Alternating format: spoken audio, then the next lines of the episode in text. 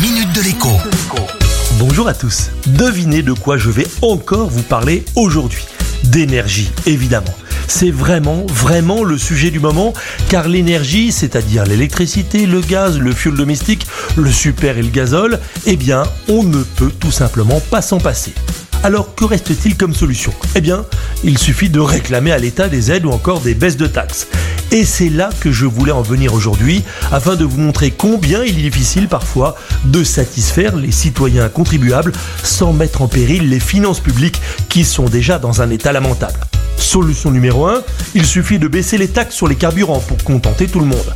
Pas de souci, allons-y, allez, soyons grand prince, allons-y pour 5 euh, centimes au moins. Vous allez me dire, 5 centimes par litre, c'est une aumône. On voudrait quelque chose de plus costaud, genre 20 centimes par exemple.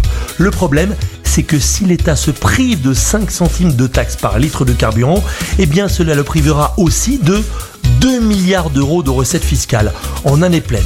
Autrement dit, une baisse de 10 centimes, c'est 4 milliards, et une baisse de 20 centimes, c'est 8 milliards d'euros.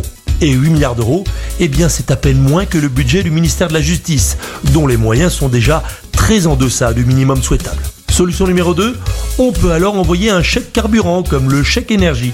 Le problème est en réalité exactement le même. Pour donner 100 euros d'aide à 6 millions de Français, il faut trouver 600 millions d'euros. Comme quoi il y a un fossé souvent entre vouloir et pouvoir. À demain.